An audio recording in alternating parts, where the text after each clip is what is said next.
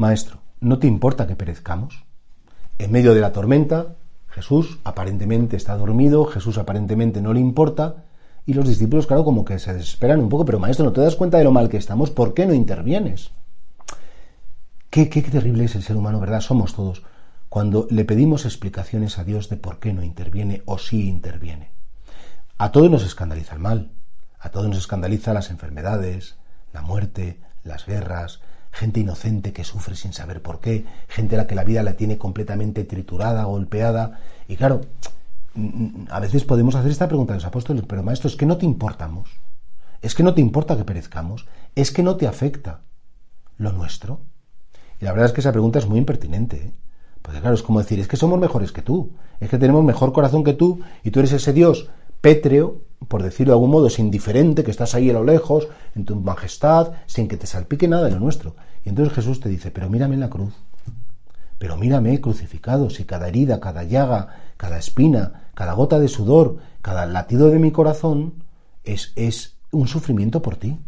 Y si tú eres capaz de sobreponerte a este sufrimiento y si eres capaz de salir adelante y de poderme invocar, es porque yo previamente sufrí por ti. Lo que tú estás sufriendo ahora, yo lo he sufrido antes. Lo sufrí en la cruz por ti. Lo que tú estás pasando ahora, tu angustia, ese Dios mío, ¿por qué me has abandonado? Incluso esa sensación de abandono de Dios, yo también la tuve. Al que no cometió pecado, dice San Pablo, Dios lo hizo pecado, es decir, le hizo saborear las consecuencias del pecado de los hombres, sin ser culpable.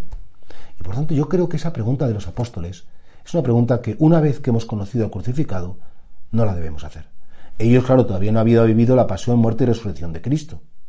Pero qué bonito cómo después de Pentecostés los apóstoles no reprochaban nada al Señor. Todo lo contrario, incluso eran dichosos de padecer por el nombre de Cristo.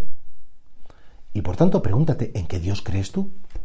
es que todavía no has conocido lo que significa la pasión y la resurrección de Jesús para que todavía estés en esa fase del cristianismo que te crees que Dios es un arreglalo todo y que si no intervienes porque es malo y porque no le importas. Sería un cristianismo como muy infantil, un cristianismo muy maduro y muy poco real. Y por eso ojalá que cuando la vida te golpee, cuando vengan las tormentas, cuando te llene el miedo, cuando te parezca que nuestro Dios es como muy indiferente a tus cosas, acuérdate que eso también sí le pasó a los apóstoles pero ellos todavía no le habían visto crucificado y resucitado. Tú sí. Tú sabes que la cruz de Cristo significa esa compañía de Dios, esa implicación de Dios, ese compartir, esa compasión de Dios, y al para decir compasión, padecer con nosotros.